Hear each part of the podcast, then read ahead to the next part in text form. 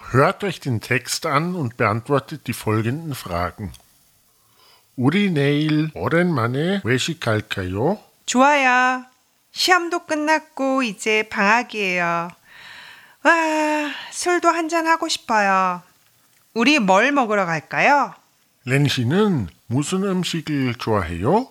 저는 다 좋아해요. 그럼 브라질 음식 먹으러 가요. 좋아요. 그럼 몇 시에 만날까요? 7시에 그 브라질 식당 앞에서 만나요. 네, 좋아요.